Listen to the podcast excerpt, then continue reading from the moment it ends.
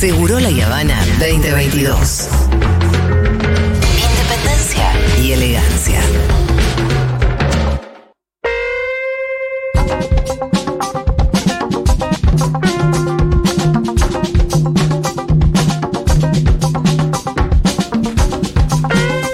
Bienvenido Santiago Levín, el retorno triunfal de Santiago Levín. Te extrañamos, Santi. Yo- ¿Cómo yo te fue? extrañé también, bien, Mentira, súper, el que viaja súper. no extraña, es mentira. No, sí, sí, sí. Los lunes me, me, me agarra como una especie de algo que no sé qué es hasta que descubro. No, no estoy yendo a la radio, no estoy yendo a la foto. Aún Sí, ahí sí, en sí, Cartagena, en. Colombia. Aún en Cartagena y el lunes pasado ya volviendo un poco más tarde que la hora del programa. Sí. Este también, así que yo también extrañé. Es cierto que extraña más el que se queda, pero se la pasa lindo volviendo un poco a los a los encuentros presenciales. Sí, claro. A mí me, subirme un avión y ir a algún lugar me hace mucha ilusión. A mí también. Ver el, ve- volver a ver el mundo.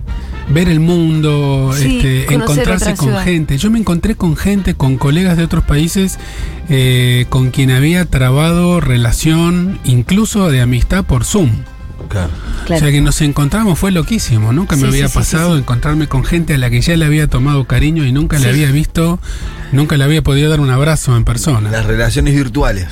Sí, realmente muy, este, muy loco, muy emocionante esa parte. Después, el mundo quedó muy cambiado con la pandemia, muy Sí. cambiado, muy cambiado. Las cosas no, no van a ser como antes. Este, los viajes están muy caros, todo queda más lejos. Sí, los viajes están muy caros. Este, para nosotros todo es carísimo fuera de Argentina y dentro Sí. también. Sí, si adentro es caro, afuera. Eh, imagínate. Entonces- Afuera es imposible tomarse un cafecito. Es imposible, realmente es imposible Sí. y este se, se ve en todos lados lo dicen, en los sitios turísticos, recién ahora están empezando a retomar un poco de trabajo. No, hay, hay mucha, mucha miseria que re- intentar remontar después de este golpazo que fue la pandemia y Bien. que sigue siendo. Eh, para hoy teníamos, bueno, teníamos otro tema, pero a veces la coyuntura nos, nos brinda otras agendas, otras posibilidades. Y eh, bueno, vos estabas escuchando Segurola el- un día que hablamos un poco de la violación grupal de Palermo, que tanto dio que hablar, donde la ministra de Mujeres eh, y Diversidades también hizo un planteo interesante, a mi modo de ver, tal vez un poco torpe como lo hizo, pero bueno, cosas que pasan, donde ella planteaba que una violación es una cuestión cultural, ¿no? Eh, y que existe tal cosa como la cultura de la violación, y esto, ¿no? Que los violadores están por todas partes, y ahí donde dijo es tu hermano, es tu, es tu tío, es tu marido. Yo creo que ahí pecó un poco de poeta, si se quiere. Yo si fuera ministra de Mujeres lo que tiraría es más bien los datos, como lo que diría es, bueno, son el ta- tanto por ciento de las violaciones en realidad son intrafamiliares, con lo cual hay que ver que en realidad eh, las que son asaltos en la calle son en realidad mucho menos, no. Como un poco de, de datos eh, y no tanta retórica que igual lo que creo es que la mala interpretación fue absolutamente malintencionada que se le hizo a la ministra y estoy totalmente de acuerdo con que hay una cuestión cultural, pero parece que este es un espacio donde también podemos agregar, ver de agregarle esa otra dimensión que es la de la responsabilidad individual, ¿no? Y Sí. la maldad, existe que que hay gente que es mala. Es interesante el, el tema de la maldad, recordémoslo para la última Sí. parte, pero lo que dijo eh, la ministra es estrictamente cierto, lo que pasa es que estuvo mal explicado. Y Y, sí, y eso ahora, ahora yo no soy el exégeta, el intérprete de, de- de- de la ministra Gómez, Gómez Alcorta, dije bien, sí, Eli Gómez Alcorta, este, pero ella le habló, tal vez sin darse cuenta, aunque ya lleva bastante como ministra, le habló a un grupito muy pequeño de personas este, académicamente informadas de lo que ella quería decir. Es que creo que ese grupito ya sabía eso también. Si uno se lo quiere comunicar al gran público, hay que usar palabras distintas. Lo que quiso decir la ministra, y me parece que es un tema muy importante, es que eh, el eje patológico para analizar este tipo de situaciones inaceptables quedó corto ya. Sí. Entonces, que venga un psiquiatra, hay una nota en el diario La Nación bastante, bastante berreta de Ajá. un colega mío. Yo mandé unas palabras al diario a ver si me quieren publicar Sí. una especie de contrapunto allí. Sí. Un, un colega que habla de el cerebro reptiliano y el, y el lóbulo frontal que inhibe las agresiones y trata de explicar un fenómeno complejo cultural de raíces muy profundas recurriendo al cerebro. Eso es reduccionismo biológico. Lo que la ministra dijo es lo que viene en la línea del pensamiento feminista, sobre Sí. todo de la mano de Rita Segato, Sí. Que eh, lo que lo que nos lo que nos enseña es que este tipo de actitudes forma parte del repertorio machista eh, que tiene raíces en, en la ideología patriarcal que no es no hace falta ser malo, ni monstruo, ni animal, ni tener un trastorno mental, simplemente hay que eh, dejarse llevar por la marea del patriarcado y uno llega, si es varón, rápidamente a la playa en la cual uno siente que tiene derecho, como si fuera un objeto de propiedad de uno, eh, sobre el cuerpo de la mujer. Esta explicación es difícil de transmitir al gran público. Pero además, yo, perdón, te pregunto. De ahí viene la frase hijos sanos del patriarcado, Sí, sí. que es muy importante, es una ganancia cultural. En vez de mandar a esta gente a que, a que lo vea un psiquiatra, tal vez alguno de ellos lo necesite, sí. tal vez alguno de ellos sea un hijo de remil puta, tal vez alguno de ellos tenga algún trastorno mental, pero en general el acuerdo teórico es que no viene de allí el problema. Sí, y yo estoy de acuerdo, pero al mismo tiempo hay algo que me inquieta. Son delincuentes igual, Sí. digamos, eh, pero esto aplicado a cualquier Pero- y, cosa. y son responsables por lo que hicieron 100% individualmente también. Son responsables como personas este, a las cuales les rige todas las leyes como a todos los demás. Que no sean monstruos, que no sean Mengele, ni Hitler, ni Videla, no significa que no sean penalmente responsables. Sí, pero lo que me interesa conversar con vos, Santiago, igual, porque a mí también lo que me pasa con lo de la cuestión cultural, insisto, yo estoy 100% de acuerdo. De hecho, yo también lo venía diciendo bastante solita en Duro de Domar hace mil años cuando daba estas discusiones. O sea que estoy 100% de acuerdo. Pero hay algo que a mí me dice que además tenés que ser un flor de hijo de puta también. No es solamente la cultura que, por la que vos, este, que- por la que fuiste atravesado, la que te define como un violador. No, a ver. Hay, este, tiene que haber alguna, porque además nosotros decimos, en términos penales, obviamente te cabe la responsabilidad. Eh, y además existe el libre albedrío, quiero decir, claro, estamos atravesados por esta cultura, claro que es una cultura patriarcal, claro que la violación es también casi una tradición de los machos. Eh, y que esta cultura no solo que te habilita a hacerlo, te da no, no impunidad, solo, sino no que hasta solo te la enseña. violación, Juli, no solo la violación. No, pero porque estamos hablando Pero de digamos, esto. es violación, es este, violación intrafamiliar, violación dentro del matrimonio, es la concepción profundamente arraigada de que yo soy el dueño de tu cuerpo y hago Sí. con tu cuerpo lo que quiero. Son las mujeres que cuentan en sus relatos en el consultorio, mi marido dos veces por año me dice, dese vuelta que tengo que hacer uso. Mm. ¿De dónde viene la expresión hacer uso? Viene exactamente de ese origen. Entonces, separemos la cuestión penal este, de, de la interpretación antropológica. La cuestión penal está, estos muchachos son todos delincuentes, todos tienen que ir a juicio.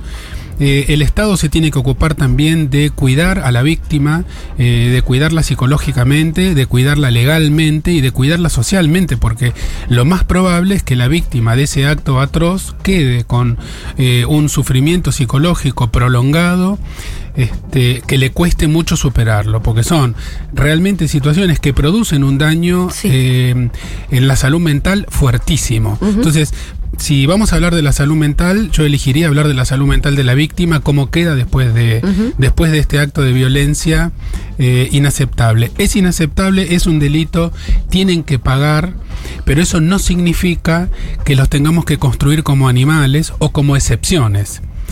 Eh, Ahí donde yo te quiero preguntar un poco. Yo entiendo que es cultural y todo. Ahora, vos sos un Santiago y llega un muchacho a tu consultorio y te cuenta que violó a alguien y que, no sé, te lo cuenta desde su punto de vista, que, que, que no, no lo pudo. Bueno, el Pitu contaba que por ahí en la cárcel los chabones decían que no lo podían evitar. Eh, casi a modo de justificación, obviamente que no lo es. Quiero decir, a ese individuo, que te- también, ¿qué es lo que le está pasando? Porque Eh, sería raro que vos le contestes, bueno, usted, señor, es una cuestión cultural, la verdad. no, no, no. o, no. Que, o que vos lo abordes desde tratando de entenderlo como a esa persona en su sociedad. Permitime a- a hacer un corte en distintos Sí. planos, para hacer también un comentario de siempre la inteligencia, siempre me saco el sombrero frente a la derecha. Ellos son más piolas que nosotros. Bullrich distingue perfectamente la diferencia entre el comentario de Gómez Alcorta y lo que ella forzó a entender y Sí, con sí. eso este, generó una noticia que no existía y logró poner a la gente en contra de la ministra. Eso es el excelente manejo comunicacional que tiene la derecha en todo el mundo, no solamente en nuestro país, y en eso somos todos unos flores de boludes. Porque no podemos regalarla tan fácil. La ministra no se la puede regalar la pelota en el área chica a, a Bullrich de esa manera. Eh, punto uno. Punto dos. Eh, el eje no es solamente el cultural, es uno de los ejes. De todas formas, es importante como avance, Juli, es importante como avance teórico y ético decir, no, no es algo que funciona mal en el cerebro, eso no se arregla con medicamentos, eso no se arregla con castración química como se hacía antes, esto se arregla con educación sexual integral. Esto no se arregla este, metiéndole un psicofármaco o haciéndole una neurocirugía al violador.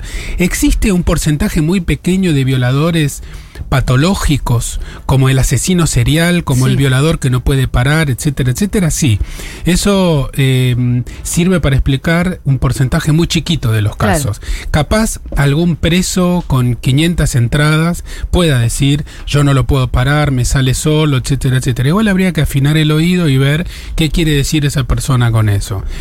Hay personas que tienen un trastorno en el control de los impulsos que lo, lo- lo o la llevan a cometer actos en contra de las reglas todo el tiempo, sí, son un porcentaje chico. Este porcentaje más grande, por ejemplo, los 17 muertos en el estadio de fútbol de México. Al final fueron 17 muertos. Parecía que ah, después aparecieron 30 el número. Bueno, es una barbaridad, Ah, creo que es un récord impresionante. Primero se hablaba de 17, después se llegó a hablar hasta de 30. Se, se habló de que al final eran solo heridos de gravedad y no sé qué. Bueno, Bueno, no sé. pregunto, ¿todas las personas que participaron de ese tumulto tienen un trastorno mental? No, no. Entonces, digamos, hay eh, estructuras, estructuras de pensamiento, estructuras ideológicas, estructuras económicas que favorecen determinados tipos de resultados éticos. Yo escribí una cosa el otro día a favor de Marcelo Bielsa y en contra del doctor Vilardo, Sí. ahora que se inauguró la serie de Vilardo, donde yo termino diciendo en ese pequeño escrito que prefiero un millón de veces perder con el loco Bielsa que ganar con Vilardo. Porque la ética este, del ganar a toda costa produce eh, un corolario, un resultado monstruoso con el que a mí no me gusta vivir.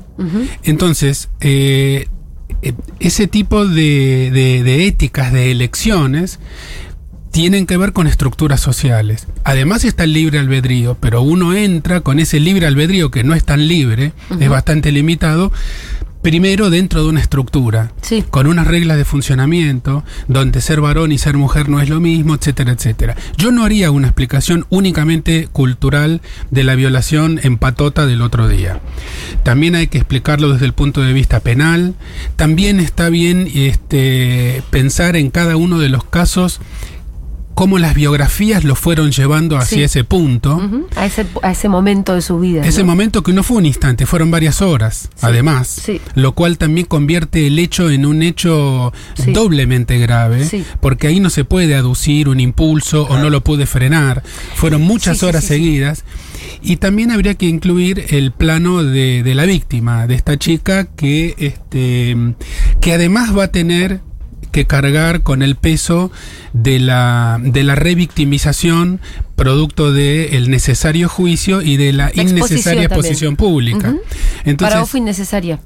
la exposición pública Sí. siempre es innecesaria. Siempre, de la víctima siempre es No, de innecesaria. es que de la víctima yo no, no lo vi tanto como sí de los seis, este, estos forros, no sé cómo llamarles, que viste que también Son como que se- soretes. Yo creo que se los puede se llamar, este, bueno, hijos de puta está mal justamente por esta que misma ahora también cuestión. hay una reivindicación ahí. Este, el, em, Canallas, eh, digamos, se sí, los puede llamar. entonces canallas delincuentes. fue- la- la- las caras fueron como bastante viralizadas en las redes. Yo no lo hice, no compartí este, las caras. Me parece que, eh, y vuelvo a insistir, yo me acuerdo mucho, eh, es un ejemplo un poco viejo, pido disculpas a la audiencia joven, pero eh, hay una historia de un señor que se llamaba Gandhi, Mahatma Gandhi, en la India, cuando la India como Estado se estaba independizando de Gran Bretaña.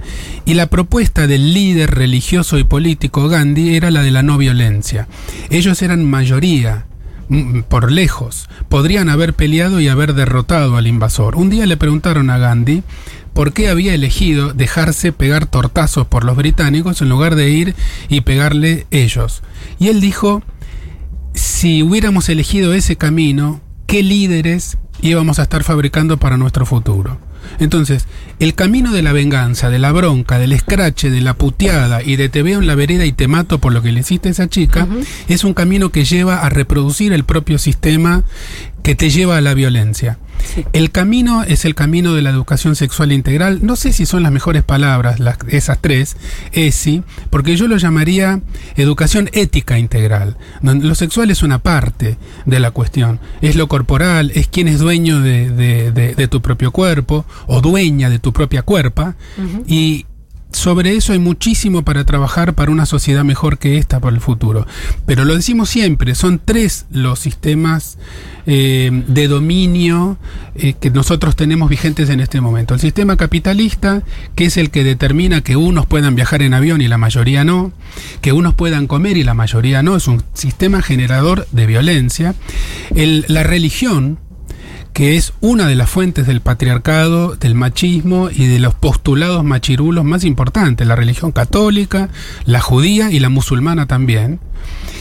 Y eh, el patriarcado como este, narrativa que defiende el privilegio del varón.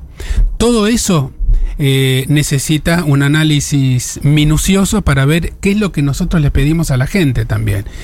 Eh, el mundo en el que a mí me gustaría vivir sería un mundo donde estas cosas prácticamente no ocurrirían nunca, pero no solamente porque hay una ley y una policía que te lo va a impedir, sino porque eh, los seres humanos estaríamos pensándonos a nosotros mismos desde otro lugar. A nadie se le ocurriría este, tener un contacto íntimo con otra persona si no fuera totalmente de común acuerdo y para común beneficio. Este tipo de violencia es absolutamente inaceptable, pero tenemos que decir, refleja la violencia básica, intrínseca, estructural de nuestro sistema social. Muy bien, eh, tenemos muchos mensajitos. A ver. Eh, mm, Julia el escrache le inicia a mujeres que ya no creen en la justicia por el hecho de que es posible que se repitan las dinámicas patriarcales de la justicia y ellos salgan libres y hagan su vida como si nada. Sí, yo entiendo de dónde viene también la bronca y el escrache. ¿eh? O sea, entiendo que viene de años de impunidad, de años donde no pasa nada. En este caso, entiendo que ellos están presos. No, no, eh, yo no estoy totalmente de acuerdo con lo que dice el oyente y este, lo- lo- mi, mi llamado no es a creer ciegamente en la justicia, sino a pensar las consecuencias de las acciones retaliativas. Nada más. Por supuesto que todos tenemos ganas de ir y agarrarlos a patadas a estos señores. No es el camino más conveniente, ni siquiera para confortar a la víctima. Eh, es increíble que ninguno de los seis pibes intentara disuadir al resto de hacer lo que hicieron, lo cual lleva a pensar qué es lo que se juega cuando un grupo de varones decide hacer lo que hicieron. Ahí hay otra cosa también que la comentamos muy poquito, que es el comportamiento en grupo. Sí, por eso yo usé la palabra patota, que me parece la mejor, este, porque grupo es una buena palabra, patota no. Este, monstruo no nos sirve porque los estamos haciendo casi inimputables. Man- manada más para ma- animales. manada Para tampoco, animales. porque los animales no hacen estas atrocidades. Entonces patota me parece que es la que más se ajusta. Sí, hay una dinámica interna que es interesante y ahí sí la salud mental tiene mucho para decir, que tiene que ver con eh, con cuestiones identificatorias, con temores y sobreactuaciones de qué macho que soy, mostrándoselas entre ellos, entre los varones. Hay bastante para decir al respecto, para pensar más Sí. que para decir. Eh, a ver, extrañaba muchísimo a los lunes de Levin. Me da mucha paz. Quería consultarle sobre las víctimas de violación que decían que había que dejar que de, de decir que la vida de la víctima está arruinada para siempre como si fuera una condena. Obviamente que va a haber un acotamiento. eh, eh, ¿Cómo hace para que tu identidad no se base en ese hecho o que te vean más allá que una víctima? Cuando hacemos hincapié en la necesidad de cuidar mediáticamente a, a las víctimas en general, nos referimos a esto, a no sellar como una plancha cuando uno está pegando un- una calcomanía en una remera, Sí. no dejar sellada una identidad este, con la exposición pública. Nunca una vida queda arruinada para siempre, en ningún caso. Siempre existe la posibilidad de construir un camino de salida. Algunos son más fáciles y otros son más difíciles, pero nunca jamás se le dice a nadie, acá se terminó tu vida. ¿Cómo se hace para que tu identidad no se base en ese hecho? Depende de muchísimos factores, de la personalidad de la víctima, Mm. de la ayuda que reciba, de del monto del trauma. del- en el trauma también incluye no solamente la violación en sí misma, que es una... La violación sexual es, es un fenómeno muy complejo porque incluye eh, la ruptura de límites de distinta naturaleza, del límite físico, de la, de la soberanía, de la jurisdicción propia. Este, queda trastocado todo el sistema de goce y del cuerpo erógeno de la persona. Y además también es un abuso psicológico, emocional, en donde la víctima es tratada como una cosa, como un objeto, como un cuerpo con un agujero y no como una persona. Si se la concibiera como una persona, el violador tendría que frenar inmediatamente. Entonces, para poder realizar semejante atrocidad, tiene que objetualizar a la víctima y eso produce un daño muy grande también. Pero siempre existe, siempre existe la posibilidad de construir un camino de salida. Santiago Levin, muchas gracias. Hasta el lunes que viene, señor. Beso, gracias.